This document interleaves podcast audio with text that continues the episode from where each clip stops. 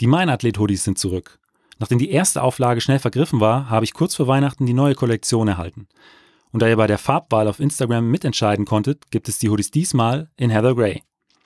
Selbstverständlich ist auch die neue Auflage aus zertifizierter Biobaumwolle und recyceltem Polyester und wird in enger Zusammenarbeit mit der Fairwear Foundation produziert. Dabei geht es unter anderem darum, menschenwürdige Arbeitsbedingungen zu gewährleisten und den Arbeiterinnen und Arbeitern eine angemessen bezahlte Beschäftigung zu ermöglichen. Falls ihr also Interesse habt, schaut in meinen Online-Shop, aber auch diesmal ist die Auflage begrenzt. Mein Name ist Benjamin Brömme und herzlich willkommen zum Mein Athlet Leichtathletik Podcast. Mein heutiger Gast ist der 400-Meter-Sprinter Patrick Schneider. Patrick wechselt erst im Alter von 21 Jahren vom Fußballplatz ins Leichtathletikstadion. Bei seinem ersten Wettkampf, den er fast ohne jegliches Training bestritt, wollte ihn der Veranstalter aufgrund mangelnder Wettkampferfahrung nicht über die 800 Meter starten lassen, weil dieser befürchtete, dass er aufgrund seiner Unerfahrenheit das Rennen der anderen kaputt machen würde. So startete Patrick spontan über die Viertelmeile, ging diese wie einen 100-Meter-Sprint an und kam nach etwas über 50 Sekunden ins Ziel. Keine zwei Jahre später holte er sich bei den deutschen Meisterschaften die Bronzemedaille über die Stadionrunde und schaffte es als einziger deutscher 400-Meter-Sprinter bei der EM 2018 in Berlin ins Halbfinale. Mit diesen Ergebnissen und seiner Bestzeit von 45,82 Sekunden zählt Patrick zu den erfolgreichsten 400-Meter-Sprintern der vergangenen Jahre. Ich wollte von ihm wissen, wie es für ihn war, innerhalb von so kurzer Zeit den Aufstieg von einem Abendsportfest mit nur vier Rundbahnen hin zu internationalen Meisterschaften im ausverkauften Berliner Olympiastadion zu meistern. Freut euch also auf eine unglaubliche Erfolgsgeschichte. Ich weiß noch ganz genau, das war im Juni bei der Sparkassengala 2016. Da bin ich dann von 47,7 auf 46,22 im D-Lauf gerannt. Und da war ich halt, da war ich so überrascht auch. Und das war ein mega geiles Gefühl. Natürlich kommen da auch die Emotionen raus und so. Kommt auf einmal der Bundestrainer auf dich zu und sagt, ja Patrick, wir hätten hier nächste Woche Dienstag in Luzern, brauchen wir eine 4x4. Ähm, wir wollen noch uns für die Olympischen Spiele qualifizieren. Hast du da Zeit und Bock?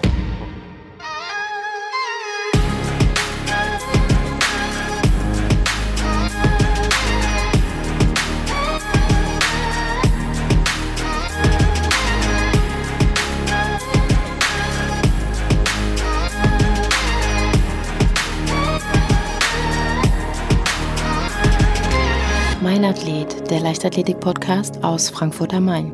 Dann herzlich willkommen, Patrick. Hi Benny. Wir haben uns eben schon so ein bisschen äh, unterhalten darüber, wie du in die Leichtathletik gekommen bist. Da habe ich festgestellt, wir hatten einen ähnlichen Weg. Also äh, ich war früher Fußballspieler, kein besonders guter. Du anscheinend auch. Erzähl mal äh, ja, ein bisschen was über deinen Weg in die Leichtathletik. Ja, also ich habe seit meinem neunten Lebensjahr Fußball gespielt und habe dann auch über Umwege letztendlich zur Leichtathletik gefunden. Ich habe nie hochklassig Fußball gespielt. Ich war immer schnell, aber nicht gut, vor allem technisch nicht gut, habe das Tor nie getroffen und ja, habe dann auch immer gerne die Bundesjugendspiele gemacht in der Schule, habe da auch mal in der neunten oder zehnten Klasse einen Schulrekord aufgestellt über 1000 Meter, irgendwie um 34 Sekunden verbessert. Ähm, ja, und dann bin ich einmal mit 16, da habe ich dann mal so ein ja, so eine Phase gehabt, da habe ich ganz viel gezockt und hatte keinen Bock auf Sport und dann habe ich mal acht Monate pausiert von allem und dann habe ich mal die Leichtathletik ausprobiert, bin da einmal zum Training gegangen. Und nee, wobei ich war nicht einmal beim Training, sondern ich bin direkt zu einem Wettkampf gegangen. Das waren damals Kreismeisterschaften. Da hat mich jemand abgeholt, bin da 1500 Meter gelaufen.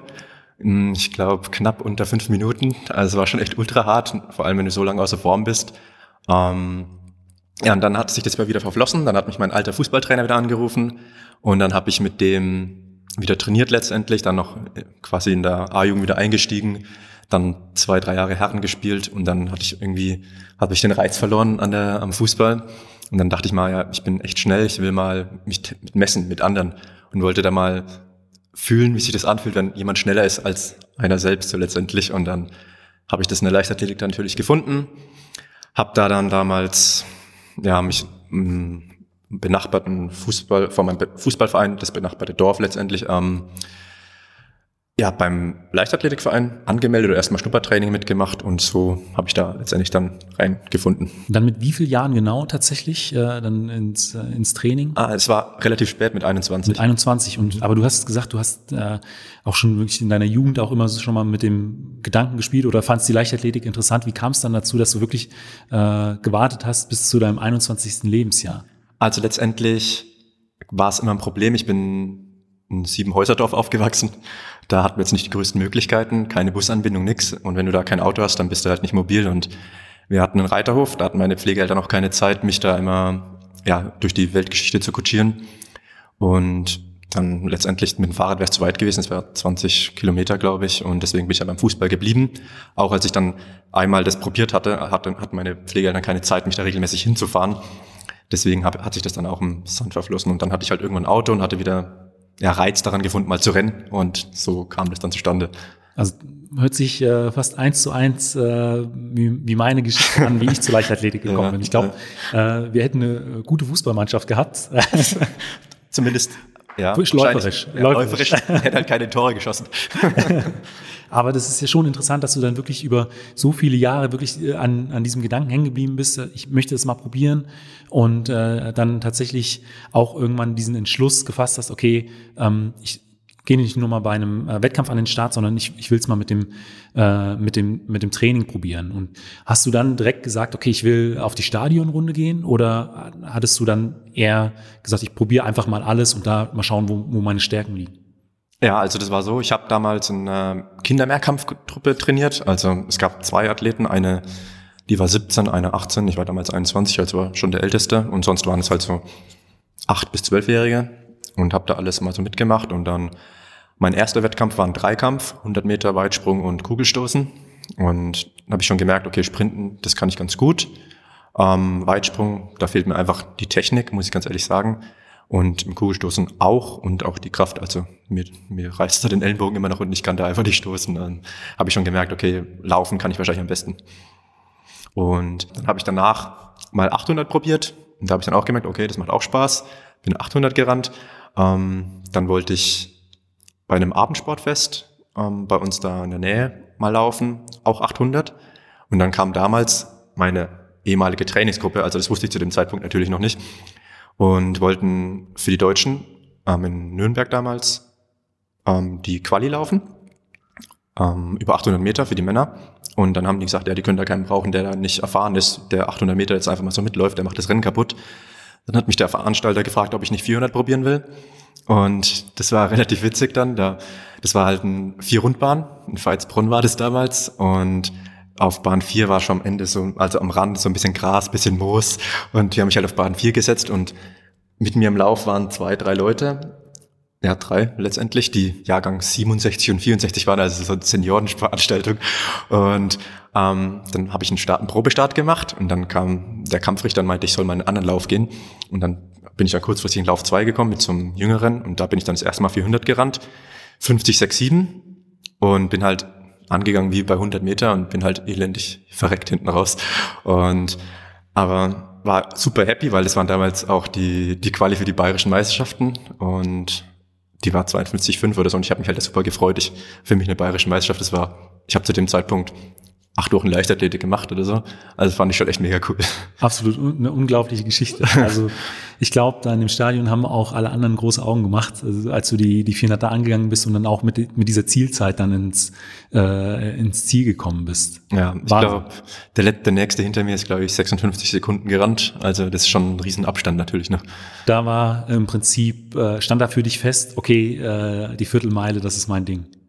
Ja, also ich habe trotzdem noch, auch ich bin gern 100 gerannt, auch gern 200. Das hatte ich auch, glaube ich, davor noch probiert. Mein erster 100er, ich glaube, den bin ich gerannt in 11,8 oder 12,3, also nicht so super schnell, weil ich halt, also technisch war das eine Katastrophe. Und den ersten 200 dann 23 irgendwas. Also ich habe das alles natürlich parallel gemacht. Macht man jetzt, rennt man auch ab und zu noch 100 und 200. Aber ich bin auch noch super gern 800 gerannt. Aber letztendlich war ab da schon der Fokus auf den 400, ja. Und wo siehst du bei den 400 deine größte Stärke? Also ist es eher, ähm, ich sag mal, die letzten 200 Meter oder ist es der, deine, deine Sprintstärke? Also, ist ein bisschen kurios, weil an sich bin ich, glaube ich, schon hinten raus stark. Aber es liegt vor allem daran, dass ich halt relativ langsam angehe. Ich nehme es mir zwar immer vor, flott anzugehen, aber krieg's dann irgendwie im Rennen noch nicht so umgesetzt. Das ist was, wo ich noch auf jeden Fall dran arbeiten muss. Letztendlich würde ich sagen, dass ich aber trotzdem auch sprintstark bin, weil, also zumindest für, für einen 400-Meter-Läufer mit 21.02 als Bestleistung, das ist jetzt auch nicht langsam. 1073 ist jetzt ist okay und dann aber auch quasi die Bandbreite bis 800 mit 1,49,5. Das ist schon Ja, also ich bin relativ ausgeglichen, glaube ich. Aber ja, was recht, also was meine Stärken letztendlich sind, das muss ich auch noch so ein bisschen rausfinden. Ich glaube, dass ich relativ reaktive Füße habe und einfach einen sehr federnden, bouncigen Schritt habe letztendlich. Aber würdest du sagen, dass das so ein Stück weit eine mentale Hürde ist, die 400 Meter noch nicht ganz so hart ranzugehen? Ich hatte das Problem oder ähm, ich hatte das immer ab den 300 Metern. Der Körper unterbewusst hat mir oder mein Kopf hat mir gesagt, hier, du kannst das nicht so angehen äh, wie, wie die 100 oder die 200. Bei deinem ersten Wettkampf ging das wahrscheinlich noch. ja, irgendwie schon, ja. Und, aber bei den, ich, merke, habe da immer schon einen Unterschied gemerkt bei den 300 und bei den 400 dann nochmal deutlich mehr. Würdest du sagen, dass es das so ein bisschen damit reinspielt? Ja, oder? ich glaube schon, dass es vor allem auch eine mentale Sache ist. Man muss schon natürlich auch der Typ für sein. Irgendwie ist es auch so, dass ich halt jetzt nicht der Beste in der Beschleunigung bin und einfach dadurch schon verliere, dass ich halt nicht flott ins Rennen reinkomme, weil ich einfach viel zu viel Zeit am Start liegen lasse. Und natürlich, wenn du da vernünftig beschleunigst und zwischen 60 und 80 Metern eine relativ hohe Geschwindigkeit hast, dann kannst du das halt auch ganz anders verwalten auf der Gegengerade, diese Geschwindigkeit und musst nicht auf der Gegengerade noch arbeiten, damit du deine Geschwindigkeit erstmal erreichst. Also das ist eigentlich totaler Quatsch, aber so gestalte ich aktuell meine Rennen und deswegen muss ich halt schauen, dass ich daran arbeite. Und das sind auch letztendlich, ich glaube, relativ einfache Potenziale, mit denen man seine Bestzeit noch steigern kann. Ich stelle mir das halt auch aus deiner Sicht ja extrem krass vor. Du hast mit 21 Jahren angefangen. Ähm den ersten 400 Meter Lauf auf einer Rundbahn äh, mit vier, vier Bahnen hast du bestritten und ähm, ein, zwei Jahre später stehst du äh, in, der, äh, in der deutschen Nationalstaffel international am Start. Wie kommt man äh, damit klar? Also ich meine, das ist ja schon wirklich vom äh, einfach, ich probiere das einfach mal zu, äh, ich stehe jetzt hier in einem, in einem Stadion mit einem Nationaltrikot. Wie war das für dich, als du das erste Mal da ja tatsächlich äh, mit deinen vielleicht ehemaligen Vorbildern in einer Staffel gelaufen bist?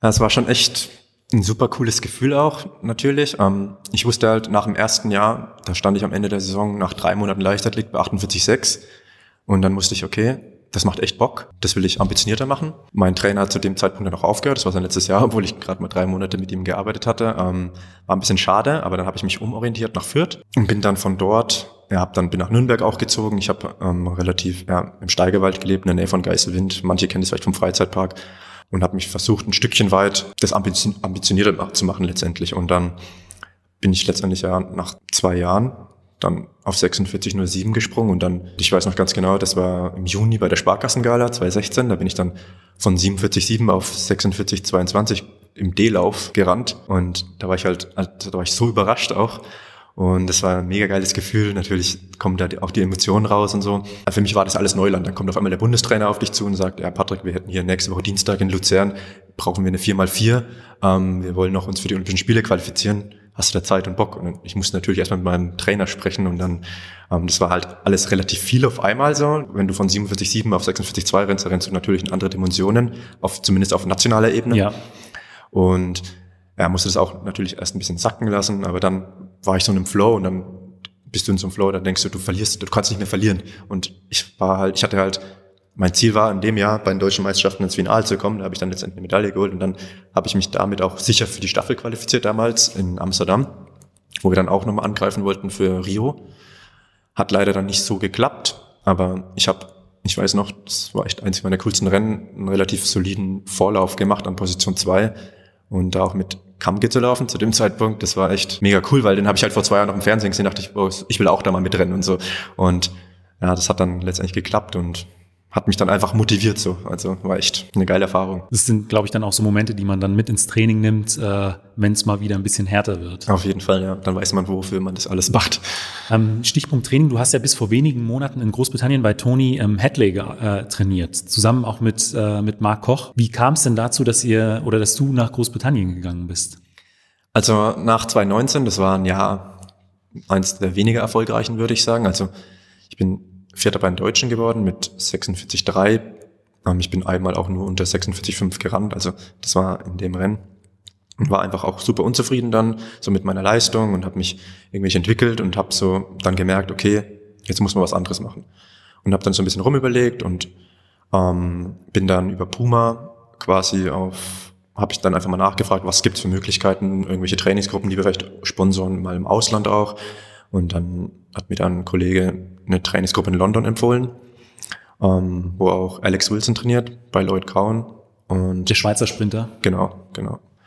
Und habe dann da Kontakt einfach aufgenommen, habe mich mit dem Trainer mal ähm, verabredet, haben letztendlich telefoniert, habe ich gefragt, ob er sich das überhaupt vorstellen könnte, mich zu trainieren.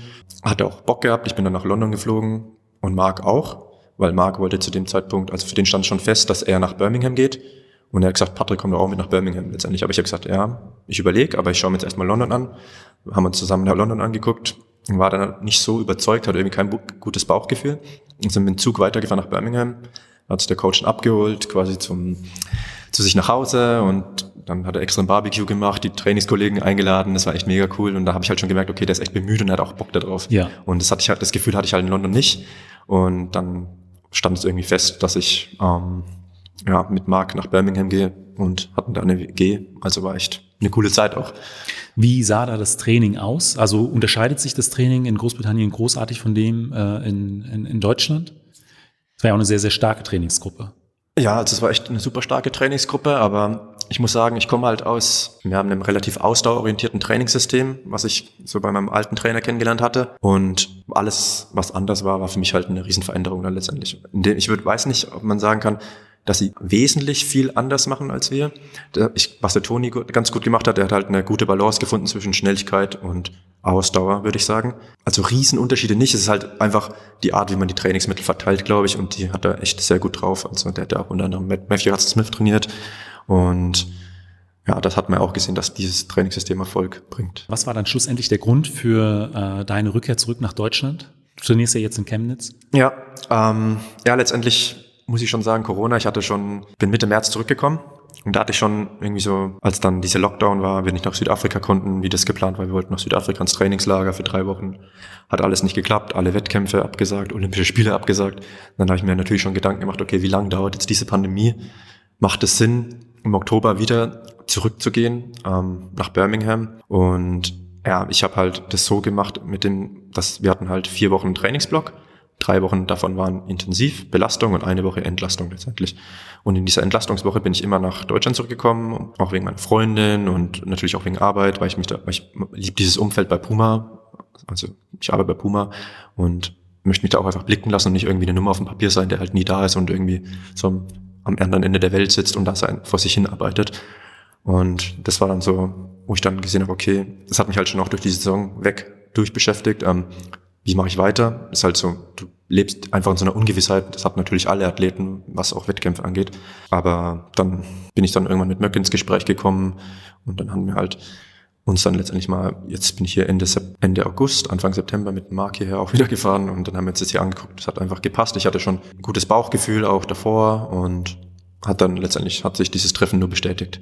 Und ihr habt auch wieder äh, hier eine gemeinsame WG, du Marc. ja, wir sind wie so Zwillinge.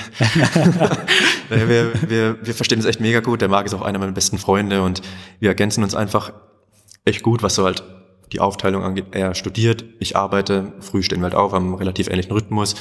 Ich hocke mich an den Schreibtisch, mache was für die Arbeit, er hockt sich an den Schreibtisch, macht was für die Uni frühstücken zusammen, machen zusammen unsere Einkäufe, Essensplanung, Haushalt, das passt halt einfach. Man kann sich auch natürlich, was ein ähm, netter Nebeneffekt ist, die Kosten einfach teilen. Auch wenn jetzt Camplins nicht so einen hohen, hohen Mietspiegel hat, aber letztendlich ist es trotzdem auch, dass man halt jemanden hat, mit dem man hier, also ich ich bin ein Typ, der braucht irgendwie Gesellschaft und ich hasse das, wenn ich daheim alleine rumhocke und ja. deswegen passt es auch super gut. Und man kann vielleicht auch nochmal eine Trainingseinheit äh, rekapitulieren oder nochmal über einen Wettkampf äh, quatschen. Genau, richtig. Ja. Es ist halt einfach ein krasser Haushalt, der auf Sport getrimmt ist irgendwie. Also wieso, man fährt hier wie ins Trainingslager, auch wenn ich jetzt hier so eine Zweitwohnung letztendlich habe, aber das ist halt, ich komme hierher nur, um ein Ziel zu verfolgen und das ist, weil ich schnell rennen will am Ende des Tages. Wer kümmert sich bei euch in der WG um was? Ja, gute, gute Frage. Ich bin eher so die, die Putzfee, würde ich sagen. Der mag eher der Hausmeister. Ja, nee, also letztendlich teilen wir uns alles ganz gut auf, würde ich sagen. Ja. das muss ich jetzt einfach noch fragen. Und ähm, wie äh, sieht es da bei dir im, im Training aus? Was sind denn so Trainingseinheiten, die, ähm, ich sag mal, eine Standortbestimmung sind, kurz vor, vor einer Saison? Das ist relativ, also das ist eine relativ gute Frage. Letztendlich habe ich mir sonst immer meine Standortbestimmung über Wettkämpfe geholt. Ich hatte jetzt nie so eine feste Einheit, wo ich sage, okay, jetzt bin ich fit. Also nicht bewusst zumindest. Ich hatte einmal 2018 vor den Deutschen, eine Woche vor den Deutschen habe ich einmal 300, einmal 500 gemacht. Da bin ich dann im Training darüber Bestzeiten gelaufen, wobei das jetzt auch keine krassen Zeiten waren. Das waren irgendwie 34,3 und 63 halbe oder so. Das ist jetzt okay, aber nicht krass letztendlich, aber ich habe mich damit halt super gut gefühlt und bin halt mit einem sehr guten Gefühl dann zu den Deutschen gefahren. Das war dann an sich eine ganz gute Standortbestimmung für mich. Jetzt zu dem Training hier in äh, Chemnitz habe ich noch tatsächlich gar nicht so viele Fragen, weil du erst seit, äh, seit kurzem hier bist. Mhm. Aber ähm, beim, äh, bei den 400 Metern äh, spielen ja auch immer zum einen die Regeneration und auch die Ernährung eine ganz, ganz große Rolle. Gibt es da äh, bestimmte Punkte, auf die du besonders achtest? Hast du beispielsweise einen Ernährungsplan, äh, an den du dich äh, hältst? Nee, also einen Ernährungsplan habe ich nicht. Ich versuche ausgewogen zu, mich zu ernähren, frische Zutaten zu kaufen, aber ich bin jetzt nicht so, dass ich mich auf irgendwas versteif. Ich gönne mir auch mal was, wenn ich Bock habe. Allerdings habe ich jetzt seit letztem Jahr angefangen, ein bisschen weniger Fleisch zu essen. Einfach dafür qualitativeres Fleisch zu essen und Fisch auch. Ist jetzt nicht so, als müsste ich ähm, nur vegetarisch mich ernähren oder so. Also ich esse, wie gesagt, schon auch mal Fleisch, aber eben qualitativ hochwertig. Was ich jetzt wieder verstärkt mache, ist dass ich mir, weil wir trainieren hier relativ lange immer die Einheiten, dass ich mir halt auch kontinuierlich irgendwie was zum Essen mitnehme und ja, Kohlenhydratgetränke, ein Eiweißshake für nach dem Training, das mache ich schon, wo man mit auch letztendlich gleich die Regeneration einleiten kann. Und ansonsten Physiotherapie, äh, solche Sachen spielen die auch eine große Rolle oder? Ja, auf jeden Fall. Ich bin jetzt hier das zweite Mal schon bei der Physio gewesen. Also ich bin ja erst seit zwei Wochen hier und gehe jetzt immer Montag und Donnerstag zur Physiotherapie auch, habe da mal zwei, meine zwei festen Termine. Und ja, wenn ich in Nürnberg dann auch bin, habe ich da auch meinen Physiotherapeuten letztendlich, zu dem ich dann auch noch gehe. Meine Frage ist auch bei 400 Metern, äh, 400 Meter Sprintern ganz oft, wie gehst du äh, das Rennen eigentlich an? Also hast du da bestimmte äh, Punkte, auf die du dich konzentrierst, dass du da vielleicht nochmal den Schritt umstellst oder irgendwas machst? Nee, also einen Schritt umstellen nicht. Also wie ich es in der Vergangenheit gemacht habe, ist, dass ich irgendwie aus dem Block rausgebummelt bin, ähm, da irgendwie eine 11.8 die ersten 100 angehe, was schon deutlich zu langsam ist. Also wo ich hin will, ist 11.2. Ähm, verschenke einfach in der Beschleunigung relativ viel Zeit. Ja, letztendlich möchte ich möglichst flüssig und mit wenig Aufwand bis zur 200 Meter Marke kommen. Ähm, also das bedeutet explosiv aus dem Block, die ersten 50 Meter richtig Druck, dann schauen, dass ich meine Beschleunigung ruhig aufbaue und ja, zwischen 60 und 80 Meter eine relativ hohe Geschwindigkeit habe und die versuche auf der Gegengerade einfach möglichst relaxed zu halten ah, und dann im Idealfall in der 21,8 bis 21,6 da durchgehe. Das ist das, wo ich hin will. Und dann so 210 Meter richtig attackieren und mit einer hohen Geschwindigkeit auf, aus der Kurve rauskommen und dann mit dieser Geschwindigkeit auf die Zielgerade mitnehmen und schaue, dass ich irgendwie ins Ziel komme. Gibt es einen bestimmten Punkt, äh, bei dem du meistens weißt, okay, jetzt wird es wirklich hart? Oder ist es von Rennen zu Rennen unterschiedlich? Ja, ist natürlich auch Tagesform. Also wenn es, ich, es gab schon Rennen, da tut dir der Arsch schon nach 200 Meter weh und spürst das Laktat. Aber es gibt auch Rennen, da fängt es erst bei 350 Meter an. Und ich würde sagen, zum Schnitt fängt es schon immer so bei 320, 330 Meter an. Aber die letzten 50 Meter, egal wie schnell du angehst oder egal wie langsam du angehst, das ist immer hart. Was sind denn deine Ziele für die kommenden Jahre? Nächstes Jahr natürlich ganz klipp und klar die, die Olympischen Spiele. Da will ich mit der Staffel, mich sowohl mit der Mixstaffel als auch mit der 4x4 Männer qualifizieren und in beiden Disziplinen letztendlich im Finale stehen und eben da auch erfolgreich teilnehmen, nicht nur dabei sein, sondern da erfolgreich teilnehmen.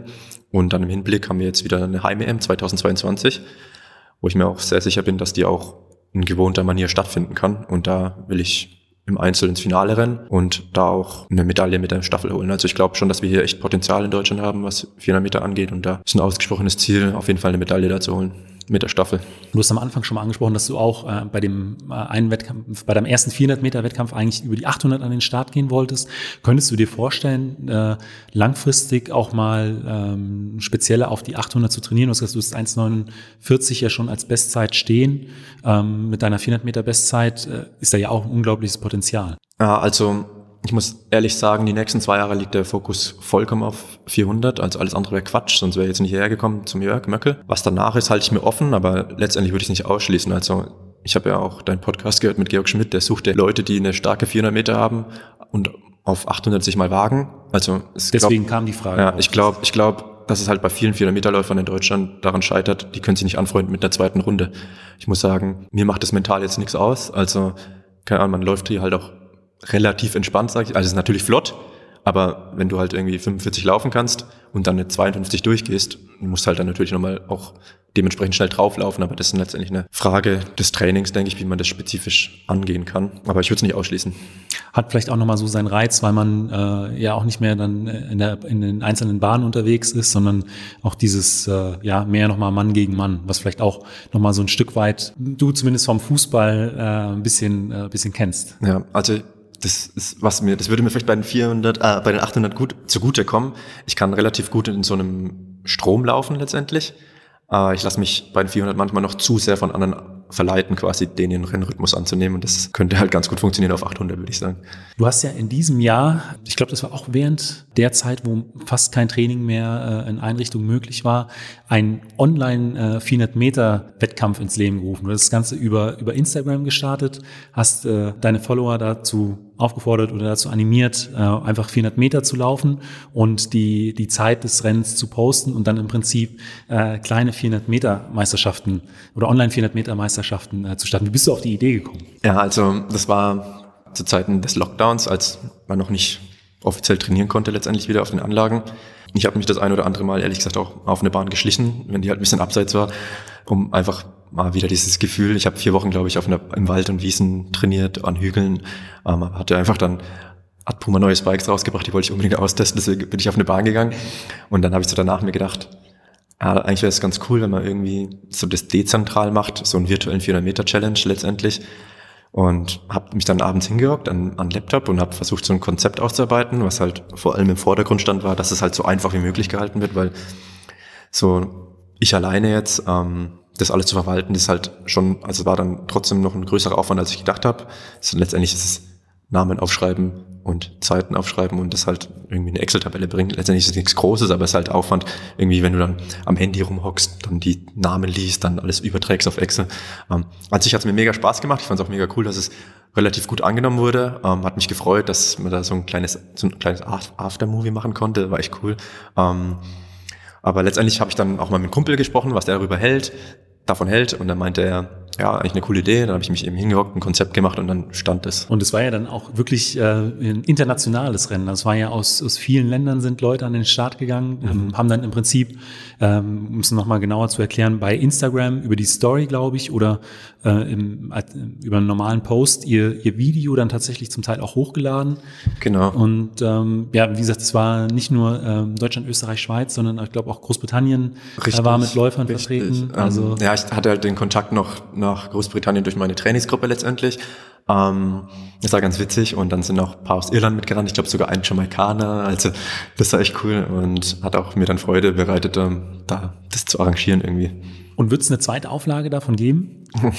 Muss mal gucken. An sich wäre es an sich wäre es keine schlechte Idee, glaube ich. Mal vielleicht auch kann man das noch ein bisschen größer aufbereiten, mal auch mit Jörg Möckel reden, mit Chris aus unserer, mit unseren Coaches.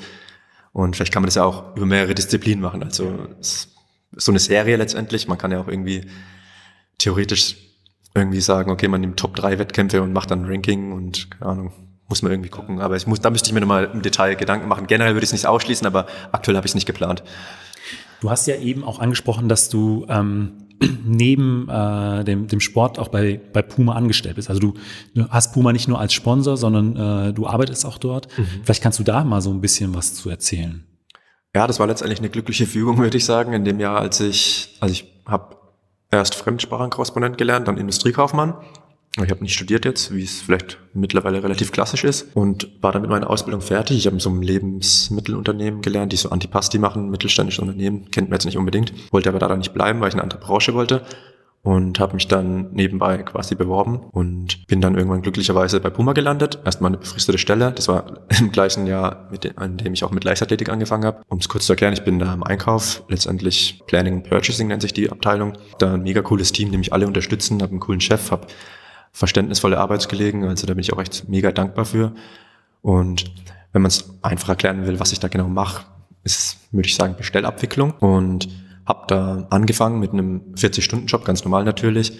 Habe das bis Anfang 2018 auch so durchgezogen. Es war halt dann schon echt ein Spagat mit Arbeit und dann irgendwie zu dem Zeitpunkt habe ich noch zwölfmal die Woche trainiert. Das ist halt vor der, das heißt dann halt irgendwie 5.30 Uhr aufstehen, die erste Einheit um kurz nach sechs dann acht Stunden arbeiten, dann wieder ins Training und dann schauen, dass du noch irgendwie was zu essen kaufen kannst, deinen Haushalt gebacken kriegst. Das ist halt unglaublich. Das geht halt eine gewisse Zeit. Ich würde schon sagen, dass ich da auch robust und resistent bin, was Stress angeht. Aber ich glaube, langfristig kann man sich da irgendwann auch nicht mehr entwickeln. Und dann habe ich da echt gute Möglichkeiten bekommen, für die ich super dankbar bin. Ich werde für Trainingslager freigestellt, bekomme Sonderurlaub irgendwie, wenn es nötig ist. Werd eben trotzdem weiter bezahlt, kann mich da echt nicht beklagen, habe eben da finanzielle Absicherung und bin aber dann Anfang 2018 jetzt auf 30 Stunden gegangen und Anfang 2019 auf 20 Stunden. Bist du ähm, über den Sport bei Puma gelandet oder war das komplett unabhängig davon? Das war unabhängig davon. Also ich bin im Juni habe ich angefangen bei Puma zu arbeiten, 2014 und im März 2014 habe ich angefangen mit Leichtathletik. Also das war, hat jetzt nichts damit zu tun gehabt. Ähm, es war letztendlich unabhängig voneinander. Aber zu meinem Ausrüstervertrag kam ich natürlich dann schon über Puma. Ja. ja. Da komme ich jetzt schon zu den äh, letzten fünf Fragen, die ich jedem meiner Gäste stelle. Und da ist die erste immer, was war dein bisher schönster Wettkampf? Also unabhängig von der Platzierung und der Zeit. Ähm, ich würde sagen, das war 2018 in Nürnberg. Das krasse Finale, da wo vier Leute letztendlich unter 46 Sekunden gelaufen sind. Ich an dem Tag, also ich muss sagen, so fokussieren wie an dem Tag konnte ich mich bis jetzt nicht mehr. Ich war felsenfest davon überzeugt, dass mich an dem Tag keine schlagen kann. Jojo hat bewiesen, dass es doch geht. Ähm, war enttäuscht erstmal, als ich ins Ziel eingelaufen bin und nur Zweiter wurde und dann, als ich auf die Zeit geguckt habe, stand 45,70 bei Jojo. Und dann musste, war mir klar, okay, das muss auch noch für unter 46 gereicht haben. Das war die letzte Möglichkeit, sich für die EM zu qualifizieren, die Einzelquali zu schaffen. Und letztendlich, ich wohne in Nürnberg, das war halt schon irgendwie, Freunde, Familie waren da. Das war halt mega cool einfach. Und ähm, es war so emotional dann irgendwie auch. Dann bin ich, hatte ich damals so eine so ein Mix aus einer nigerianischen und fränkischen Flagge gebastelt und habe die mir dann geholt von der von von meinen Freunden, Familie quasi von der Tribüne, bin dann über die Bande gefallen, habe mir dann beim Fallen die Hand geprellt und bin habe versucht noch eine Ehrenrunde zu machen. Ich war aber so fertig, dass ich ähm, nicht mehr rumgekommen bin und war da einfach so ein bisschen gehypt, muss ich auch ehrlich sagen. Bin dann abends noch in die Notaufnahme gefahren, um meine Hand röntgen zu lassen. Und dann hieß es, dass es geprellt war hat mich jetzt natürlich dann nicht so groß beeinträchtigt ähm, in einer in, bei der EM. Also ich konnte trotzdem ganz normal die bewegen, ich konnte aus dem Startblock gehen, ich konnte einen Stab annehmen.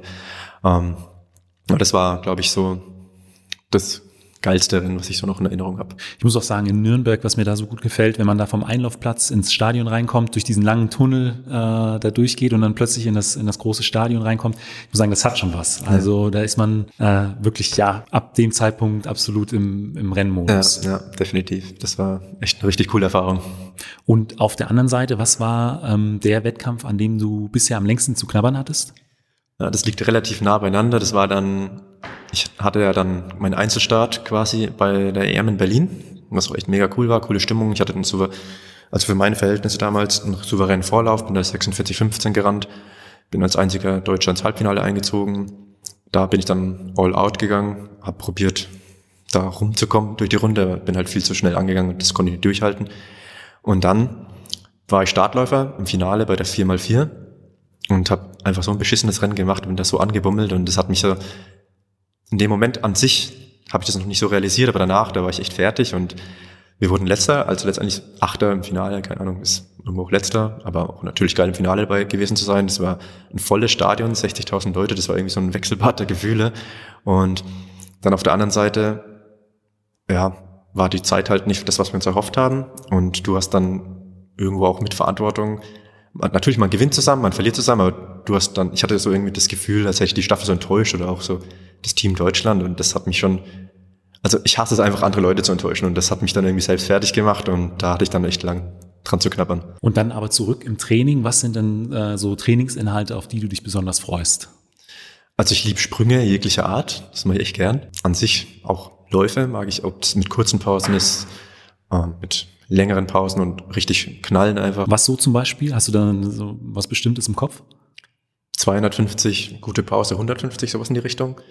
Aber auch, keine Ahnung, wir haben jetzt die Woche zweimal 400, dreimal 300, nee, wir hatten nur zweimal 300 und dreimal 200 oder so 150er, zum Beispiel mit 90 Sekunden Pause und davon neun Stück. Das mag ich schon ganz gerne. Dann äh, die neun Stück am Stück oder in, in mehreren Blöcken? In Blöcken. In Blöcken letztendlich. Also das ist dann meistens so dreimal drei. Also das hatten wir, das war auch so, so eine typische Einheit. In England war ja dreimal dreimal 150 mit 90 Sekunden Pause und Serienpause 5 oder so. Und dann so, keine Ahnung, am Ende waren die schon so zwischen 17 und 18 Sekunden. Das ist dann schon flott. Schon ordentlich. Ja. Und auf der anderen Seite, was sind so Trainingsinhalte, auf die du verzichten könntest, bei denen du aber weißt, die, die bringen mich einfach weiter? Also an sich würde ich sagen, mache mach ich eigentlich alles gern, was ich im Training mache. Ähm, Aber wenn ich jetzt so auf einzelne Übungen gehe, ich hasse Liegestützen. Also das ist echt was, was ich überhaupt nicht mag. Aber er ja, gibt halt keine Ahnung, stabilen Rumpf, Oberkörperkraft. Gehört halt dazu, das macht man mal so im Krafttraining mit oder im Stabi-Zirkel. Aber das ist was, worauf ich verzichten könnte. Hat tatsächlich das Krafttraining, Oberkörperkrafttraining. Nee, also, nee, nicht das komplette Krafttraining. Ich mag einfach nur Liegestützen nicht. Ach so, speziell, speziell Liegestütz. Okay. Ja.